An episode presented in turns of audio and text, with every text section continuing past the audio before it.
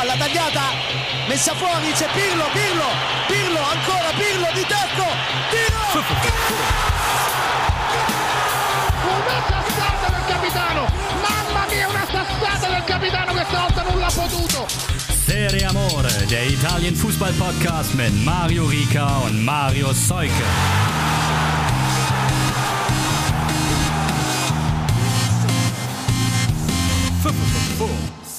Ciao a tutti, neue Woche, neue Folge, Serie Amore wieder am Start nach dem Super Bowl. Es ist das Wochenende der alten Männer, damit auch jeglicher Super Bowl-Vergleich äh, hinfällig für den Rest der Sendung, kein Bock drauf.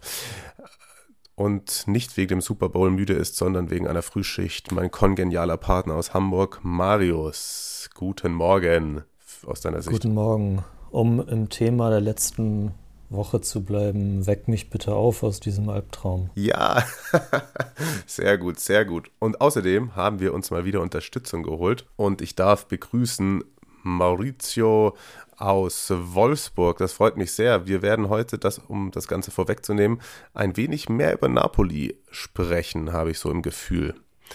Ciao Mauritius. Ciao, Mauritius. Maurizio und Marius. So, das ja, ist ein bisschen. Ihr könnt mich auch Mauri nennen. Ne? Ihr müsst nicht unbedingt meinen vollen Namen aussprechen, um es leichter zu machen. Ne? Ähm, danke für die Einladung schon mal. Beziehungsweise du hast ja gesagt, ich habe mich selber eingeladen. Ne? Das war so eine Danke, so danke für ne? die Aufnahme. ne?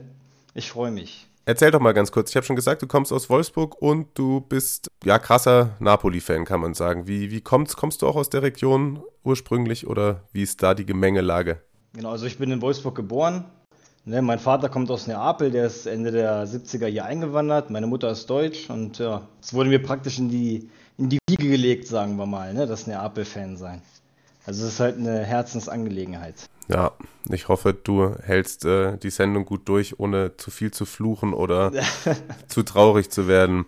Und deswegen, ja, vielleicht fangen wir mal mit den anderen Sachen an, die so dieses Wochenende am Start waren. Wie gesagt, also Marius hat mir auch schon geschrieben, der Podcast für Fußballrentner ist wieder da. Weil Pandev, Slatan und CR7, da müssen wir jetzt wieder aufpassen, dass die CR7-Fanboys uns nicht äh, kaputt machen. Das passiert ja immer nur dir. Also. Ja, okay. Also sozusagen, du hast mich sozusagen, du hast mir das Fettnäpfchen hingestellt, ich bin reingetreten. Um, lass uns doch erstmal anfangen mit Milan Crotone. 500 Tore, Slatan Ibrahimovic, kann man so stehen lassen, oder? Also er, er, er hört nicht auf, er wird nicht schlechter. Gestern habe ich mit einem Freund telefoniert, der hat gesagt, er will unbedingt nochmal mit mir zusammen ein Fußballspiel angucken von Ibrahimovic. Ich hoffe, er hält Coroni durch. Wie hast du das Spiel verfolgt, Marius? Ich äh, habe es mir angeguckt und das war ja souveräne Milan-Leistung. Ne? Slatan gut in Szene gesetzt. Er hat das in, naja, eigentlich gar nicht so absolut typischer Slatan-Manier, sondern doch irgendwie eher wie der klassische Torjäger und nicht der super spektakuläre. Aber man, man lernt, er kann auch einfach nur richtig stehen, ohne seine Gliedmaßen irgendwie zu verdrehen. Und ja, weiß nicht, dann ging es irgendwann bei Crotone da nieder. Ja, das war auch ein dankbarer Gegner da am Wochenende. Also Doppelpack Slatan und auch noch Doppelpack Ante Rebic. Mauri, wie ist es denn bei dir, wenn du jetzt so mit deinem gebeutelten Napoli nach Milan guckst? Kannst du trotzdem ein wenig Freude daran gewinnen, was Slatan macht? Ja, sowieso. Also der war mir schon immer eigentlich sympathisch, auch wenn er vielen vielleicht nicht sympathisch ist, einfach wegen seiner Leistung. Ne? Ich guck mal, der ist 39, was der alles macht. Unfassbar, ne? Und das steht richtig, wie Mario schon gesagt hat. Der ist so eine, so eine antreibende Kraft einfach für Mailand, weißt du? Also den hätte ich gerne bei Neapel gesehen. Das war ja auch schon mal im Gespräch vor ein paar Jahren. Leider ist nichts draus geworden. Ne?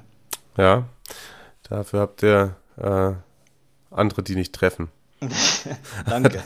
ja, darauf kommen wir später zu sprechen. Ähm, ja, außerdem eh ganz gute Woche für ihn gewesen, Marius, ne? Also freigesprochen worden in der Causa Lukaku. Ja, ja.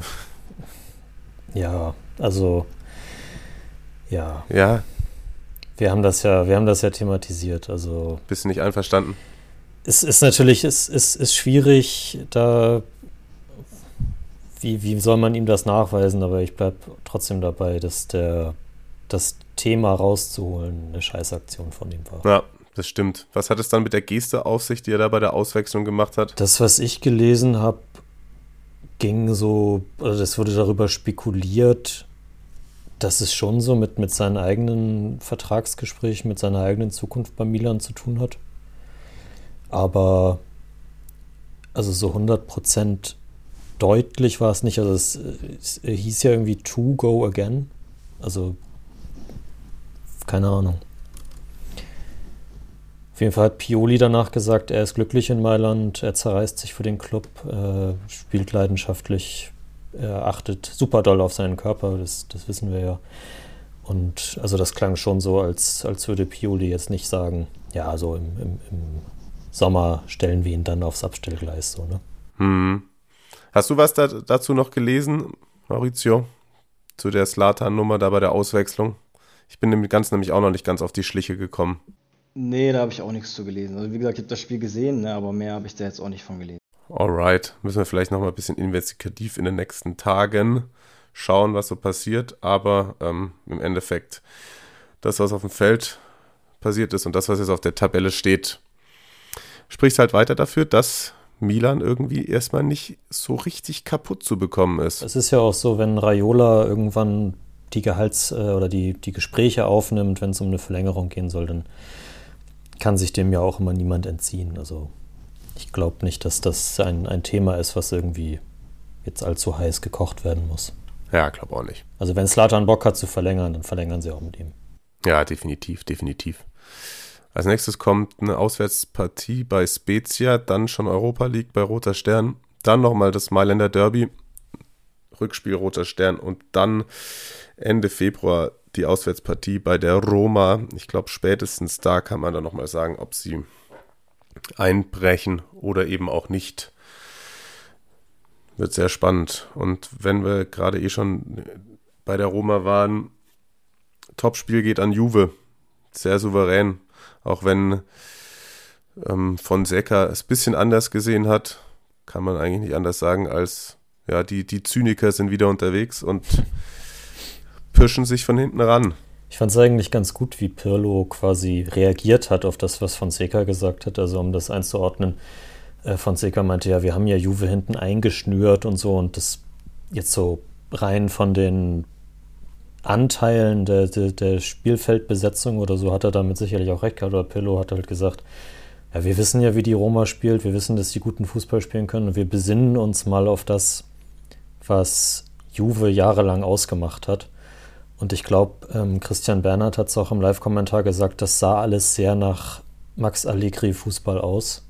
Und so war es halt auch. Also sie haben hinten unglaublich dicht gemacht. Roma hatten echt nicht, nicht sich nicht viele Chancen herausspielen können und ja, dann haben sie vorne halt die individuelle Klasse von CR7 eiskalt in Szene gesetzt. Möchtest du dich als Neapolitaner zu Juve äußern, Maurizio, oder lieber nicht? Ja, wir können ja drüber reden. Also, wie gesagt, ähm, die ersten so 10 bis 15 Minuten fand ich Rom schon ganz schön stark. Da dachte ich auch, okay, vielleicht passiert noch was, vielleicht machen sie mal ein Tor. Aber dann, als äh, Cristianos 1 zu 0 gemacht, hat man schon gemerkt, wie der ähm, Mario schon gesagt hat. Max Allegri vor ein paar Jahren, genauso haben die gezockt. Ne? Hinten dicht, kein schönes Spiel, aber die haben halt die Tore gemacht. Das ist halt Juve, was sie auszeichnet am Ende. Ne? Die machen die wichtigen Tore und fertig. Kann jeder sagen, was er will, aber es ist nun mal so. Da hat auch der, also auch passend zu dem, zu dem Allegri-Zitat, der Leonardo Bonucci hat auch danach gesagt, das ist mal wieder so ein Spiel gewesen, wo unsere Seele zum Vorschein gekommen ist. Das ist ja schön, das im Italienischen ist ja immer sehr, sehr bildlich gesprochen und äh, das, das hat mir dann auch wieder sehr gefallen, als ich das gelesen habe.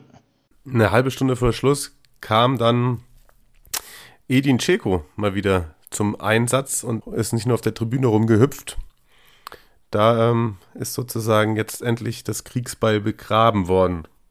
Traust du dem Frieden denn, Marius? Ja, also sie haben ja jetzt eigentlich keine groß andere Wahl, als sich bis zum Saisonende irgendwie zusammenzureißen. Also solange man nicht die Gazetten Tag ein, Tag aus darüber diskutieren lassen will, ob nun Jeko irgendwann mal wieder runterkommt von der Tribüne, sondern haben es jetzt einfach gemacht. Also ich glaube, Thiago Pinto hatte, der, der Manager hatte auch bestätigt, dass, dass er sich also dass Dzeko sich mit Fonseca getroffen hatte. Und ich denke, das ist ja auch das, was wir letzte Woche so ein bisschen besprochen haben. Ja, dass, dass die sich halt ausgesprochen haben und vielleicht werden das keine dicken Freunde mehr, aber ich denke mal, sie können zumindest jetzt bis zum Saisonende das äh, so eine, eine professionelle Beziehung zueinander führen. Und ja, sie haben Jeko die Kapitänsbinde weggenommen. Die bekommt er auch nicht wieder. Und ich halte es auch für sehr wahrscheinlich, dass dann im Sommer wieder Anstrengungen unternommen werden, da eine Lösung zu finden, dass man so oder so nicht von Seka und Jeko in der nächsten Saison da hat, wer dann von beiden dann irgendwie gehen muss, muss man dann auch sehen. Jeko verdient ja auch sehr viel Geld, er nimmt sehr viel Gehaltsbudget bei der Roma in, in Anschlag. Ja, und jetzt hat man sich halt geeinigt ich denke, er wird auch noch das ein oder andere wichtige Tor bis zum Saisonende erzielen. Ja, ich meine, sie sind ja tatsächlich auch immer noch ähm, tabellarisch gesehen, wenn man jetzt meint, ähm, so das Saisonziel wäre, Champions League ist man ja auch noch im Soll, wobei man aufpassen muss, punktgleich mit äh, Lazio jetzt, die ähm, ja glanzlos, das nur so zwischendurch eingeschoben, durch ein Tor von Chiro mit 1-0 gegen Cagliari gewonnen haben.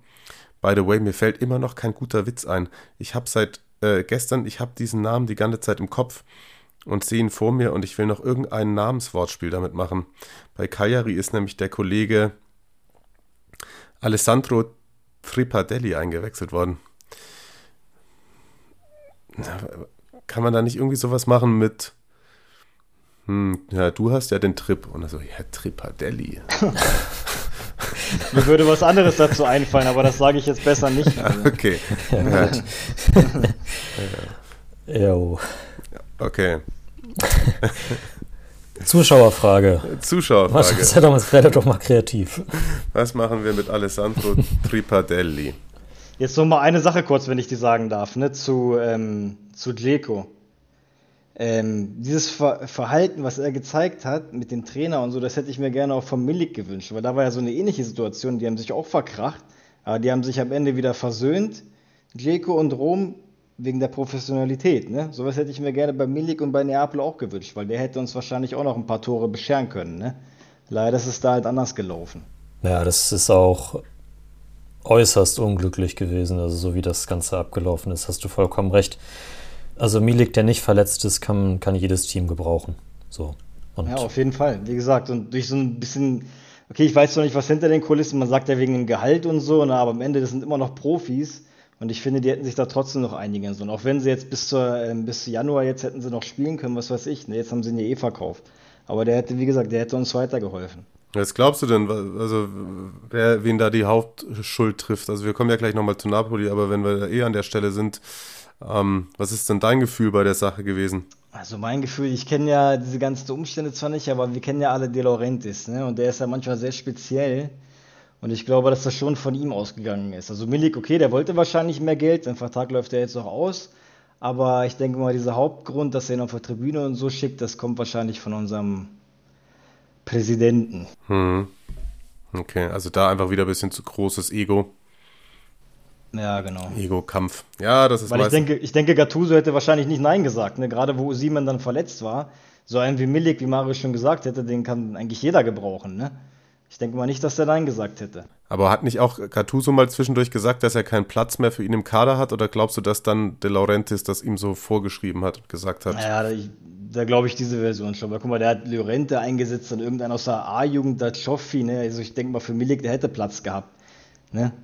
Allein schon wegen der ganzen Situation. Ohne Stör, Manu Petagna spielt die ganze Zeit, aber dazu später mehr. Ja, ich, ich denke auch, dass das politisch war. Ja.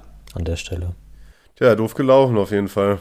Und so sieht man ihn gerade gar nicht Fußball spielen. Das ist auch ein bisschen, ja, schade auf jeden Fall. Ich habe jetzt zwischendurch, weil das heute alles so on the fly ist, noch die Nachricht bekommen, dass äh, die italienische Klasse heute was zu Slatan machen wird, auf jeden Fall. Aber ich glaube, die setzen wir jetzt einfach nach hinten. Dann fangen wir mit Slatan an und enden mit Slatan. Dann baue ich das jetzt vorne gar nicht richtig ein, oder? Sind wir, ist es in Ordnung für euch? Ja, auf jeden Fall. Klar immer mit einem guten Slatan enden. Genau, dann enden wir nachher mit Slatan. Also könnt ihr, das ist schon mal Cliffhanger, könnt gespannt sein. Von Stefano kommt noch was. aus der italienischen Klasse mit Slatan-Bezug. Ich habe den Faden verloren ähm, und muss schauen, wo wir waren. Bei Lazio. Wir waren bei Lazio, aber über Lazio wollte ich heute nicht sprechen, nee. Äh, Immer noch nicht. immer noch nicht, nein. Ähm, Iglitare wurde von einem Hund gebissen. was? Das als kurzer Einwurf. Er ist mit seinem Hund spazieren gegangen und dann ist ein, ein Pitbull aus einem Garten raus und hat ihn angefallen oder so. Also irgendwie gruselige Geschichte. Okay, ich dachte, das sei Gute jetzt Besserung an, an Grande Igli. Gute Besserung. Ich dachte, das sei jetzt eine Analogie dazu, dass er anscheinend bei RB Leipzig auf dem Zettel steht.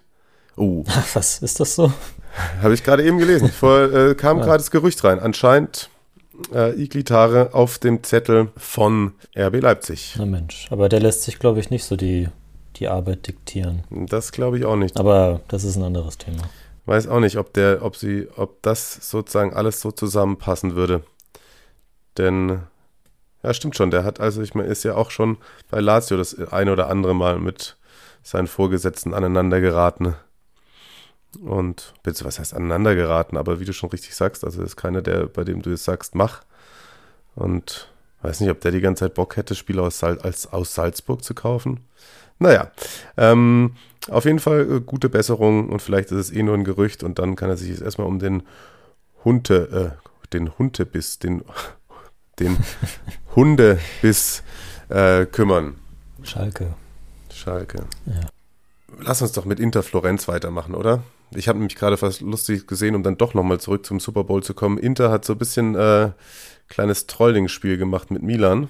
Haben nochmal den Eriksen-Freistoß gepostet bei Twitter. Der Ball war aber ein Football, der dann ins Tor geflogen ist und dann so allen viel Spaß beim Super Bowl. Also da werden schon angesichts dessen, dass dann da bald wieder Derby ansteht, wieder Pfeile geschossen. Gegen Florenz war es tatsächlich auch von Inter ein sehr abgezockter Auftritt, muss man sagen. Also da marschieren beide im Gleichschritt. Ich glaube, das ist eh keine allzu steile These, aber das ist ja rund um das Spiel auch nochmal diskutiert worden. Claudio Marchesio hat äh, zum Beispiel ein großes Lob ausgesprochen.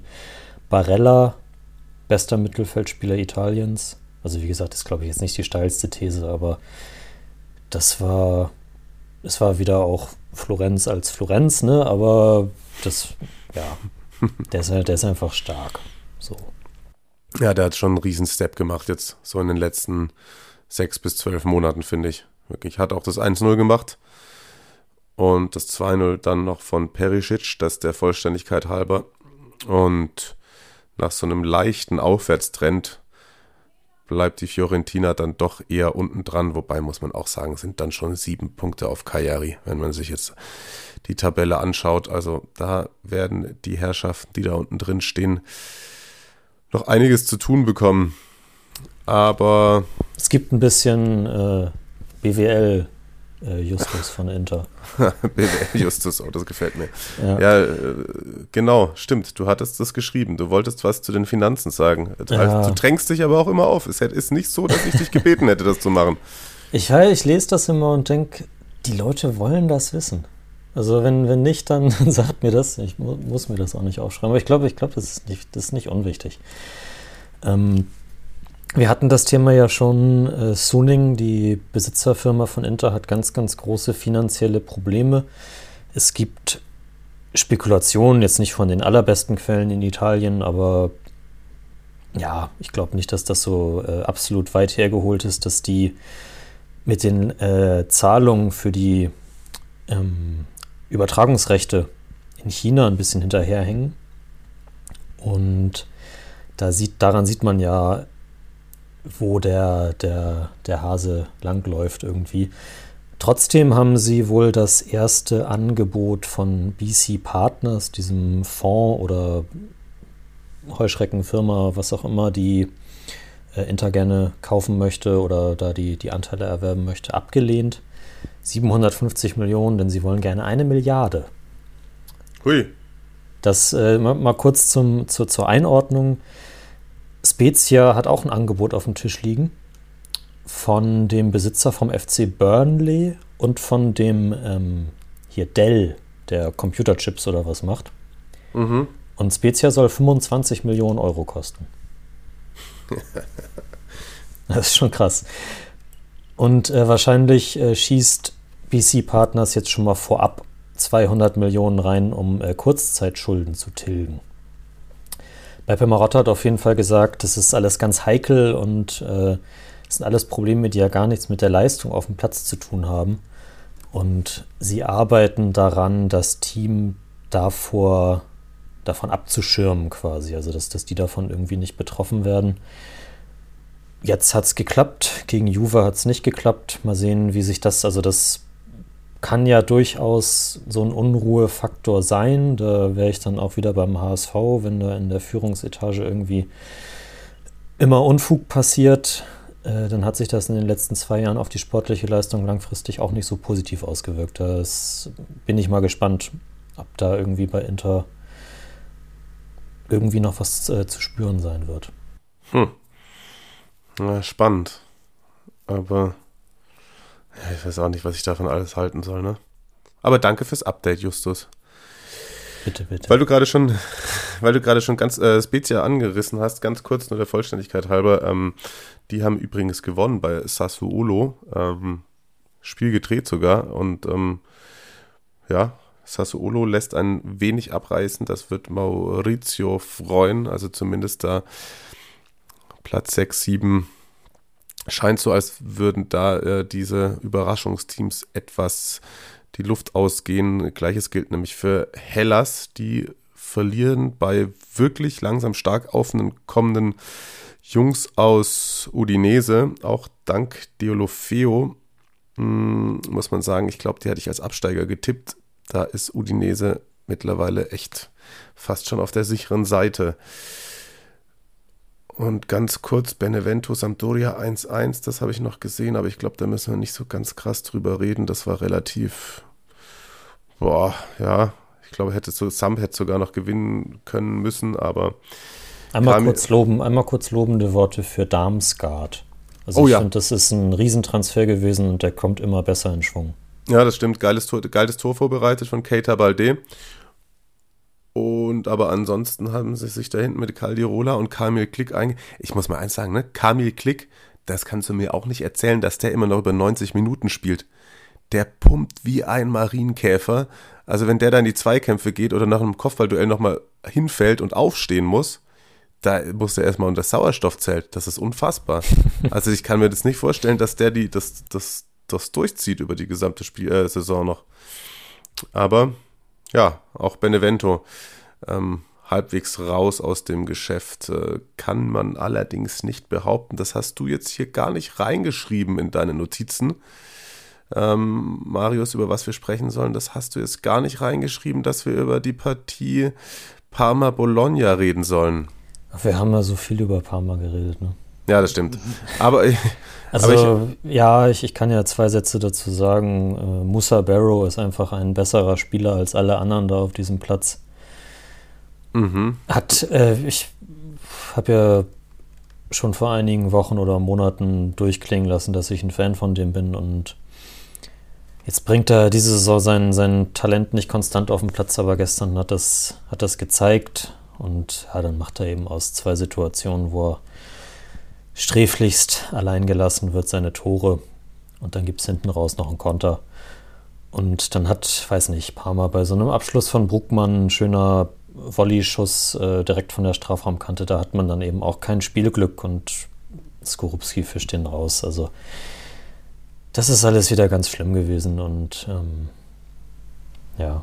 Mit Graziano wird alles besser, Stimmt. oder? Oh, stimmt, wir haben nicht über Graziano geredet. Ja, ja, ja. mhm. es, wird, es wird bestimmt alles besser. Ja, ich bin, ich Ich wollte glaube auch. Also ich glaube, ich glaub, so zwei, drei Tore macht er schon. Okay. Das hatte doch, wer hatte das? Hatte, hatte Christian oder Sascha? Einer, einer hatte das doch. ge- einer Sascha das- hatte gesagt, Sascha wenn er das acht Tore macht, dann spendet er einen Betrag unserer Wahl an eine Organisation unserer Wahl. Da ist er sich, glaube ich, ziemlich sicher gewesen, dass es nicht passiert. Sonst hätte er sich da irgendwie ein bisschen mehr festgelegt. Ich, ich wollte dich eigentlich auch gar nicht nerven. Das ist tatsächlich nur letzte Woche, Nee, nach, Aufze äh, letzte Woche nach Aufzeichnung noch eine Frage zu Parma reinge reingerasselt. Die ist es natürlich da, mit dem geschlossenen Transferfenster gar nicht mehr so aktuell, aber da hat der Jonas gefragt, der auch ein großer Fan von dem Podcast ist, und dann sage ich nur mal Grüße an der Stelle, ähm, dass so viele Spieler im Gespräch bei Parma sind und über hohe Summen gesprochen wird und Skamaka und Zirkzi und die sind alle so teuer und er versteht nicht, wie Parma solche Summen zahlen kann. Ja, das ist natürlich der Investor. Ja. Also von, von, von der eigenen Einnahmeseite des Vereins her kommt das nicht. Also da geht äh, Herr Krause natürlich schon arg in Vorleistung, ja. seit, seit er da ist. Ja, und jetzt muss noch mal was kommen, wa? Ja. Wie sehen so die nächsten Wochen bei euch aus? Hernan ähm, Crespo hat gerade seinen Job geschmissen in Argentinien. Oh, vielleicht dann doch sowas. ja, aber der geht, glaube ich, nach Sao Paulo. Aber man kann ja mal träumen. Ne? Mich erinnert das irgendwie mit Parma an die Saison, wo sie abgestiegen sind, das letzte Mal.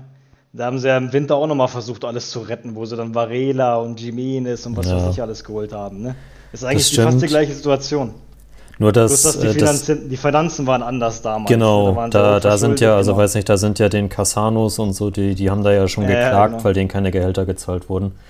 Genau. Aber ja, es ist also rein sportlich ist das puh, also weiß nicht. Da habt ihr, habt ihr jetzt Zirkzis äh, Aktion in der 87. wo er sich mal ein bisschen durchtankt, ob das jetzt der Hoffnungsschimmer ist. Naja, mal sehen. Sonst müsste halt wieder irgendwie beim Gegner solche Spieler wie Celadino haben. Ja. Insane. Ja. Ich habe ich hab tatsächlich auch, ich hätte nicht gedacht, dass ich das nochmal sage, aber ich habe keinen Bock mehr, Gervinho aktuell zu sehen. Also, der macht so viele unintelligente Sachen auf dem Platz, das ist traurig. Der braucht vielleicht mal eine Spielpause. So heißt, der, der, so heißt die Folge. Kein Bock mehr auf Gervinho. ja. Ähm, auch noch so ein Rentner, ne? aber er ist nicht so gut drauf. Ja, das stimmt. Der ist tatsächlich dann noch eher, eher Rollator. Ähm, die nächsten Gegner heißen Hellas Verona, Udinese und Spezia. Ich sag mal. Sieben Punkte. Ja, genau. Du musst, musst, darfst eigentlich keines dieser Spiele verlieren. Und ja. am besten sogar noch zwei gewinnen, wenn da irgendwas bei rumkommen soll. Ja. Ähm, ja.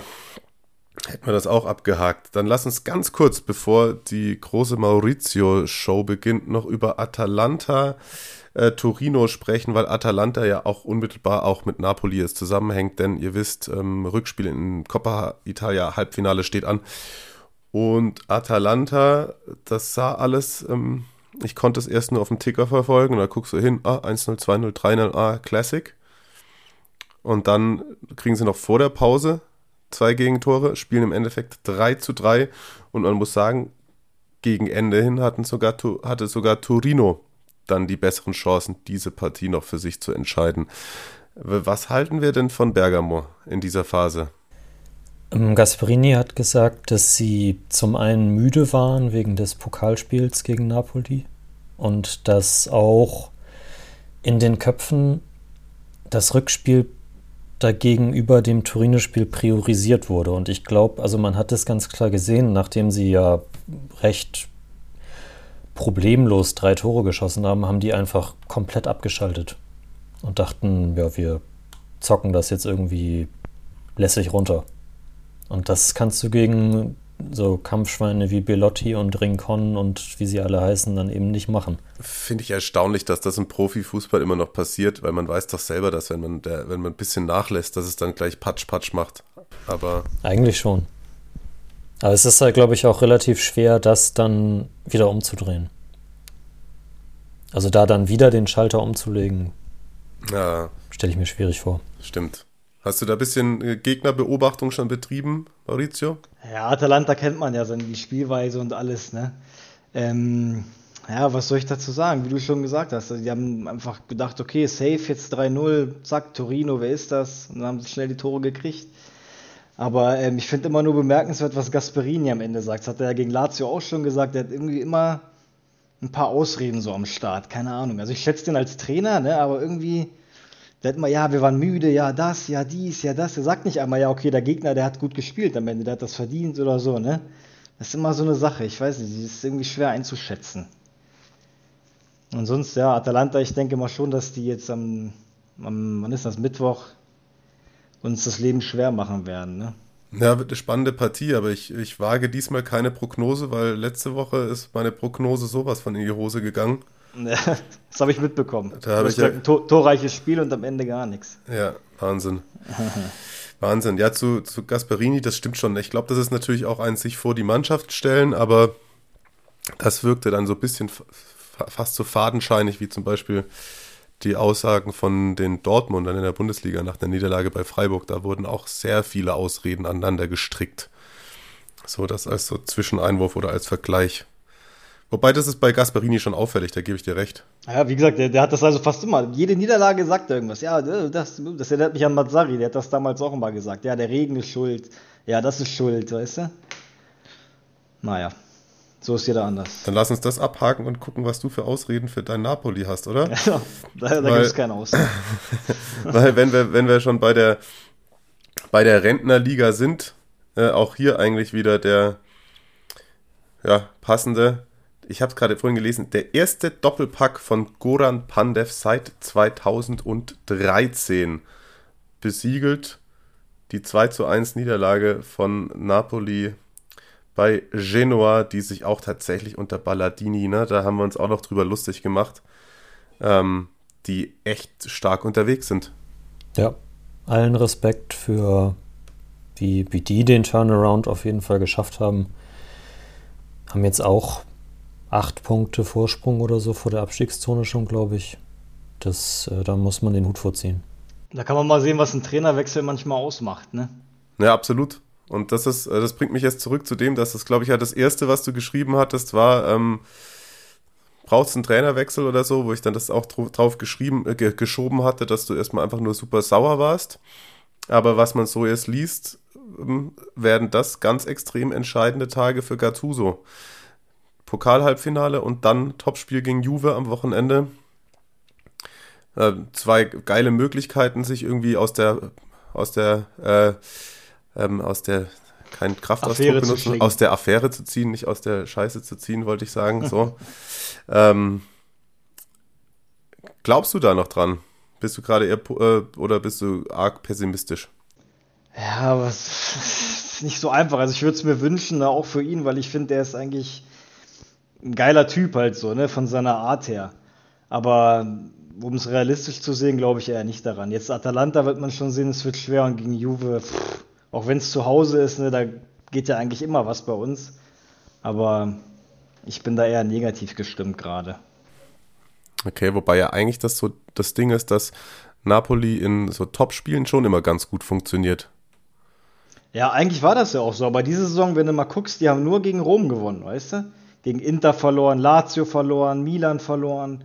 Also irgendwie, okay, gegen Atalanta haben sie auch gewonnen am Anfang, muss man ja sagen, aber sonst nicht so wie die letzten Jahre. Da waren sie wirklich, wie du schon gesagt hast, waren sie immer motiviert, immer drauf, gegen jeden gewonnen, ne?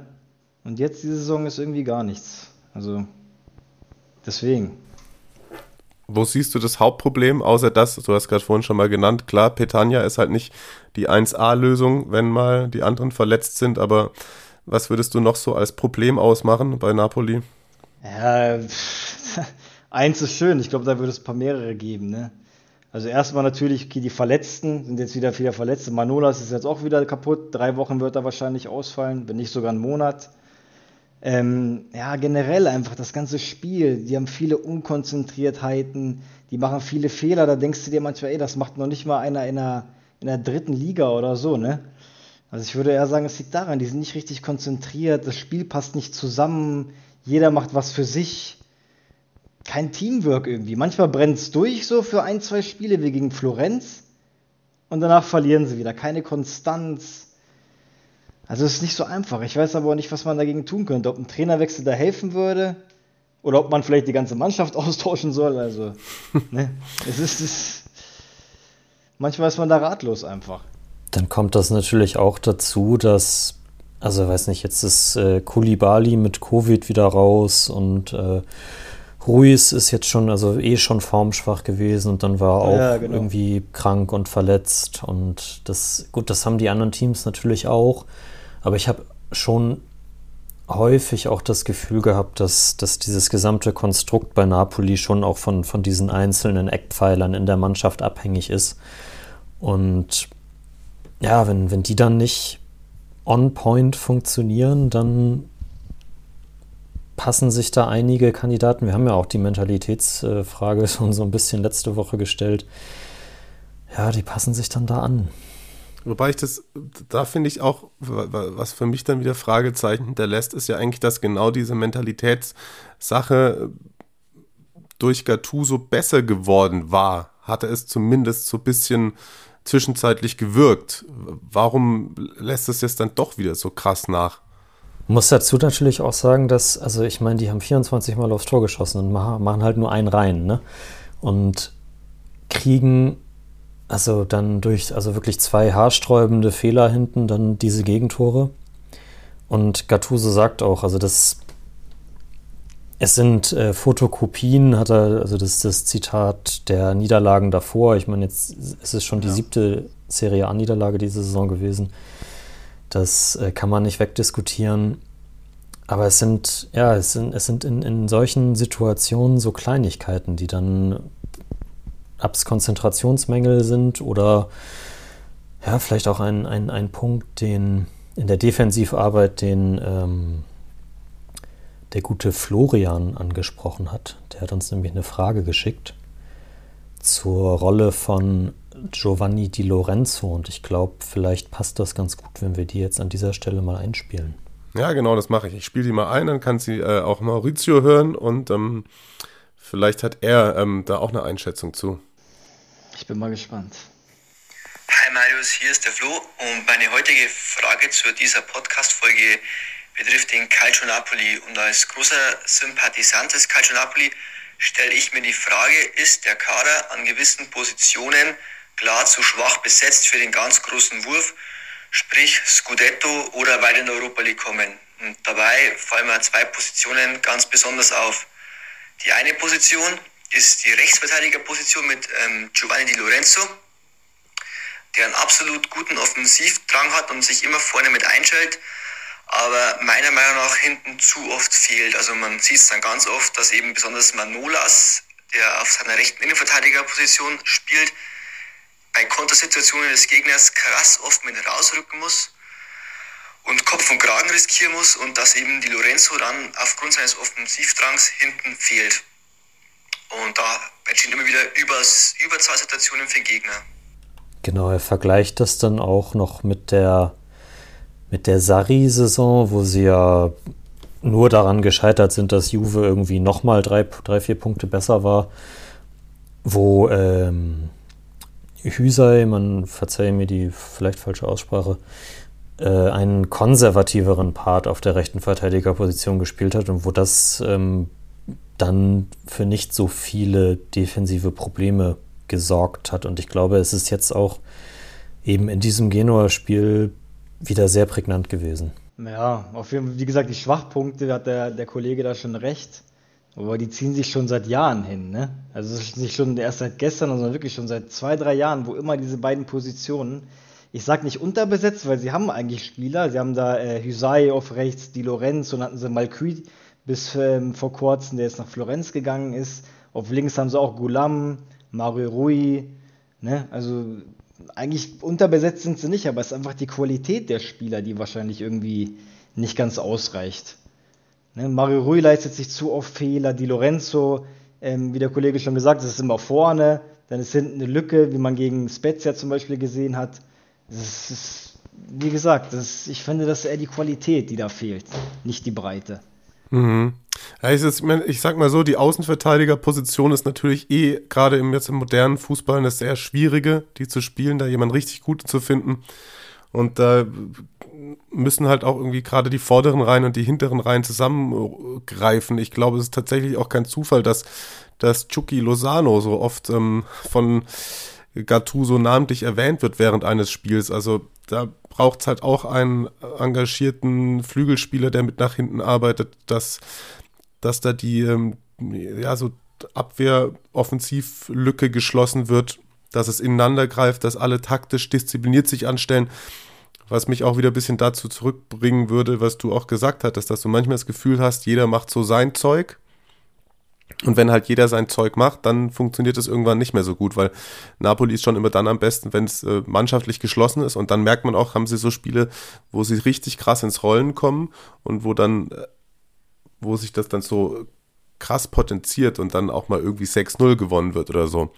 Aber sobald das sich am Anfang eines Spiels nicht einstellt und man ein, zwei Rückschläge erlebt, bricht da alles zusammen und dann, ja, wie du sagst, dann, dann macht jeder einfach, worauf er gerade Bock hat. Und das ist natürlich sehr verhängnisvoll.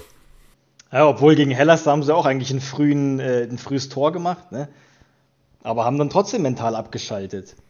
Ja, die, haben nicht auf das, die haben nicht auf das zweite gespielt, die haben sich hinten reingestellt. Also irgendwie, ich, wie gesagt, ich bin auch überfragt mit denen. Die können in Führung liegen, stellen sich hinten rein und kriegen dann wieder Dinger. Die können äh, äh, in Rückstand geraten gleich am Anfang und es ist das gleiche Spiel, weißt du? Das ist irgendwie. Ich bin da auch überfragt. ja, dann gucken wir mal. Ich habe hinten, glaube ich, hier dran hängen ähm, noch ein weiteres von Flo. Der zweite Spieler, der mir da immer krass auffällt, ist Tiume Bakayoko. Genau, es geht um Bakayoko. Bei dem weiß ich nicht, ja, er ist ein Gattuso-Liebling von der einen Miller-Saison, aber ich muss ehrlich sagen, ich habe selten einen Spieler gesehen, der so unpassend fürs Napoli-Mittelfeld ist, viel zu behäbig, nimmt immer wieder das Tempo raus, defensiv total schlampig teilweise, kein gutes Ballhandling, also ich weiß nicht, warum der so oft spielt, beziehungsweise warum er geholt worden wurde. Der einzige Grund ist eben, dass er ein Gattuso-Liebling ist, glaube ich, und wenn man ehrlich ist, nach seiner Hype-Season in Monaco vor vier, fünf Jahren kam auch nicht mehr viel. Und jetzt ist meine Frage an euch, seht ihr das genauso? würde der Calcio Napoli mehr holen, wenn er in gewissen Situationen, in gewissen Positionen einfach anders besetzt wäre. Einfach ein, ein bisschen einen konservativen Rechtsverteidiger und vielleicht einen spielstärkeren Sechser. Bin gespannt auf eure Antwort und freue mich auf eine Diskussion von dir, Mario. Macht's gut. Ciao. Jo, ähm, bei Bakayoko bin ich nicht so weit von ihm entfernt, aber da lasse ich euch gerne den Vortritt. Jo, er hat da auf jeden Fall recht. Also man hat ja schon gesehen, wenn jetzt zum Beispiel Demme spielt, anstatt Bakayoko, dann ist ein ganz anderes Spiel. Ne? Der, der kann was am Ball, der läuft, der zeigt was. Bakayoko hingegen, ich meine, ich habe auch nichts gegen den. Eigentlich finde ich den auch gut. Ne? Das ist ein Stämmiger, der kann auch Zweikämpfe. Aber bei ihm ist genauso. Man, der verliert den Ball, dann trabt er da ein bisschen hin hinterher, so, ja, ja, ne? so ist die Mentalität. Und das, wie gesagt, da finde ich einfach Demme an dieser Position besser. Oder auch Lobotka, ne? ist genauso einer. Der kann auch was mit seinen Füßen, der kann äh, äh, schießen, der kann laufen, alles. Ne? Also da bin ich auch ganz bei äh, Florian. Lobotka ist ein gutes Stichwort, den würde ich eigentlich sowieso sehr viel, also sehr gerne, sehr viel häufiger sehen. Ich äh, finde, dass das so vom Gesamtpaket her ein unglaublich geiler, kompletter Mittelfeldspieler ist. Und eigentlich schade, dass, dass Gattuso echt so wenig auf ihn setzt. Jetzt ist ja am Wochenende ist Bakayoko erst in der, in der Schlussphase gekommen, also da kann man ihm das dann nicht ankreiden. Und am Anfang der Saison dachte ich eigentlich auch, boah, da haben sie ja, haben einen guten Deal gemacht. So. Also haben, Milan wollte ihn ja irgendwie auch mal eine Zeit lang zurückhaben, aber Gattuso hat sich dann irgendwie durchgesetzt. Und äh, ich dachte, der, der bringt denen irgendwie so ein Stück weit Stabilität, dass die sie vielleicht in den letzten ein, zwei Jahren haben vermissen lassen. Aber ja, also der hat, hat Schwierigkeiten offensichtlich, sich aus so Formlöchern herauszuarbeiten. Ja, wie du schon gesagt hast, ne, also ich habe da auch viel von dem erwartet. Der ist zum Glück nur ausgeliehen erstmal, ne? Aber ähm, ja, wenn man davor Alan gesehen hat, der war was ganz anderes. Der ist gelaufen, alles, und der hat ja praktisch die gleiche Position gespielt, ne? Schon ein Unterschied. Ja, definitiv. Also habe ich nichts mehr groß hinzuzufügen, tatsächlich. Und ähm, ja, also der hatte eine Phase, wo er auch gerade echt irgendwie Fabian Ruiz hat aufblühen lassen, weil er ihm viel weggearbeitet hat. Aber jetzt aktuell bringt er das Team tatsächlich nicht weiter, eher im Gegenteil. Also wenn sie dann in so Phasen sind, finde ich, sticht der eher in, äh, als negativer Peak dann nach oben heraus. Wo man sich denkt, boah, äh, raff dich, Junge, sonst wird's nix. Auf jeden Fall. Ist das ja auch krass. Ich dachte, ich dachte, oder wollte immer nicht so nicht so sein, dass so, dass so wochenweise immer die äh, zu betrachten. Und jetzt machen wir das doch irgendwie. Also ich, ich weiß noch, dass es noch nicht so lange her ist, da haben wir Napoli echt gelobt. Aber es geht dann ja auch manchmal schnell, ne? Ist schwierig. Schwierig in dieser Fußballmediengeschichte. Das stimmt schon. Also wie gesagt, wenn sie jetzt ins Finale in der Copa einziehen und dann äh, Juve Paroli bieten, dann sieht das wahrscheinlich wieder alles ganz anders aus. Und in der Europa League hat man ja mit, ähm, was ist es? Granada. Granada, genau. Jetzt sagen wir mal auch eine machbare Aufgabe. Unangenehm, glaube ich. Aber Unangenehm, aber machbar. Aber sag mal so, was wäre dein Europa League-Ziel, Maurizio, so vielleicht zum Abschluss? Ja, Viertelfinale. Granada müsste man noch schlagen können. Danach weiß ich nicht. Das wird schwer auf jeden Fall. Mal gucken, wer dann immer im Achtelfinale und so kommt. Ne? Also Viertelfinale wäre schon okay. Aber sowieso glaube ich, dass äh, egal was Gattuso jetzt macht, am Ende der Saison ist dann finito. Ne? Okay. Wen würdest du dir wünschen? Ja, wünschen. Ja.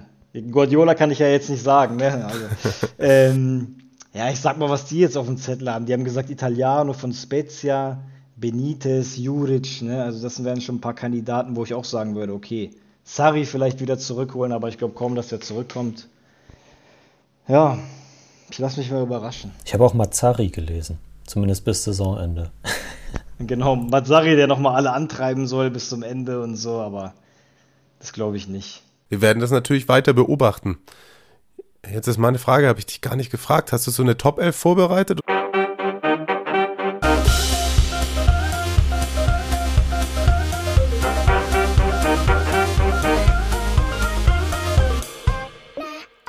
La Squadra Eterna.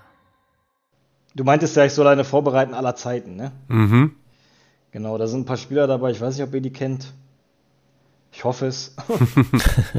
Ja, dann. Also ich habe mich erstmal für ein 4-1 ähm, äh, 4 4-2, so, sorry. Mit Dino Zoff im Tor, den kennt er wahrscheinlich. Ja, Den haben wir auch gehabt, oder? den Beide. hatten wir auch beide, ja. Genau, dann rechts, auf rechts hatte ich Ferrara. Klar, große Giro. In der Mitte Koulibaly mit Paolo Cannavaro. Dann als linken Verteidiger Bruscolotti.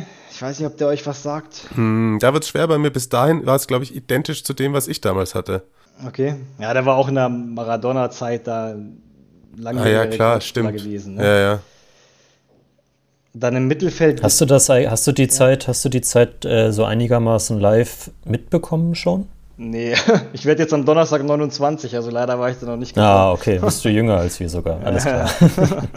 Mein Vater hat das mitbekommen. Der war auch ähm, Ja, in Stuttgart beim UEFA Cup Finale und so, ne? Der hat das mitbekommen, ich leider nicht. okay. Aber gut, da kriegt man dann ja einiges äh, mitgegeben. Ja, genau. Genau. Wie gesagt, dann im Mittelfeld hatte ich ähm, De Napoli, Giuliano, Hamsik und natürlich als offensiven Mittelfeldspieler Diego, ne? Muss natürlich rein. Ja, safe. Ja, Ne? Und dann ähm, im Sturm Doppelspitze Careca Cavani. Hm. das Ja. könnte was. Ja. Ich glaube, ich habe ich hab noch Lavezzi aufgestellt gehabt, oder? Aber ich fand den immer so geil. Ich auch, glaube ich. Ah, Lavezzi hat auch was gehabt. Ja. Ja. Geiler Spielertyp. Cavani natürlich auch. Also, Ja, was der gemacht hat, also pff, ich, hätte, ich ich hätte Higuain auch noch mit reingenommen, aber da war kein Platz mehr leider. ich glaube, das Problem hatten wir Mario auch, ne? Das, das ist einfach wieder, also es sind immer zu viele Stürmer. Zu viele herausragende Stürmer. Ja, das Schwierig. stimmt. Äh, kein Platz mehr, so generell auf dem Feld oder auch nicht im Herzen. Wenn, also wie ist das? Hast du das Higuain verziehen?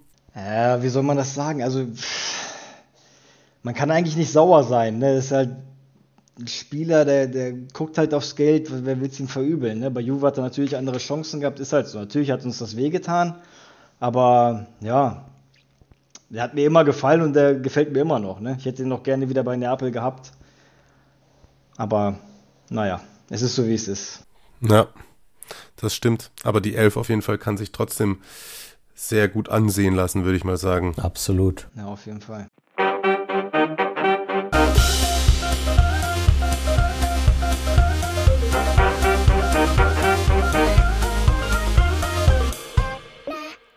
La Squadra Eterna. Ich habe noch eine Frage reinbekommen gehabt ähm, von Michael, welche Traditionsteams wir uns wieder in der Serie A wünschen würden. Aber ich würde mal sagen, das schieben wir einfach so als kleinen Cliffhanger auf nächste Woche.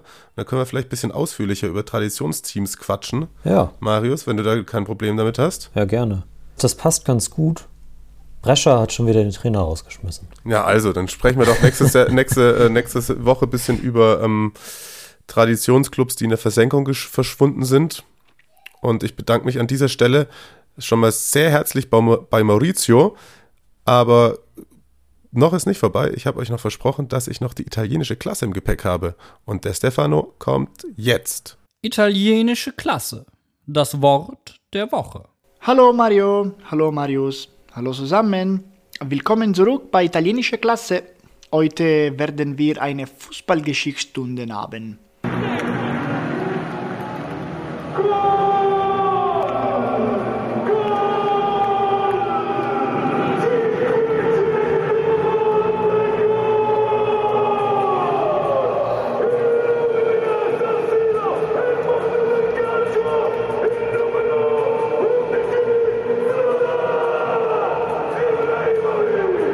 Ja, das stimmt. Zlatan Ibrahimovic, AC Mailands Nummer 11, erzielte seine Tornummer 500 in seiner Karriere und kurz darauf auch das 501.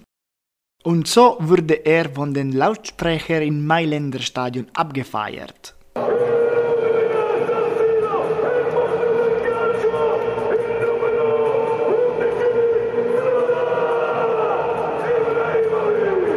Illumina San Siro, das Giuseppe Meazza Stadion, also er lässt San Siro erstrahlen. Selbst wenn es auf Italienisch wörtlich übersetzt beleuchten issen würde.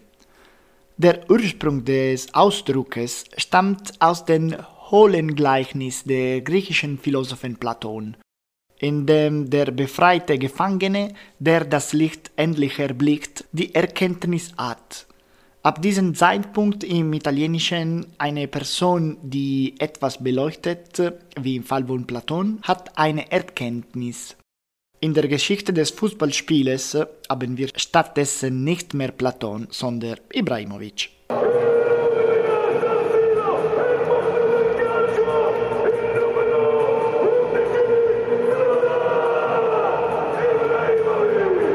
Das erste Tor von Zlatan Ibrahimovic fand den 30. Oktober 1999, also vor 22 Jahren statt.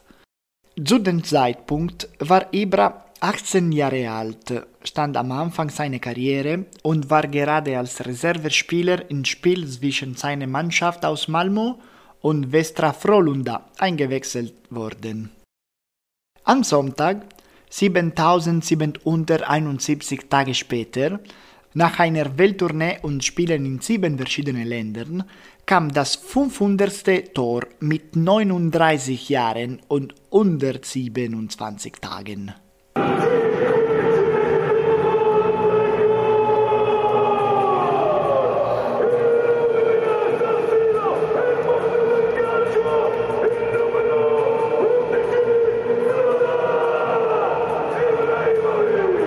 Der Gegner war FC Crotone, der Tabellenletzte.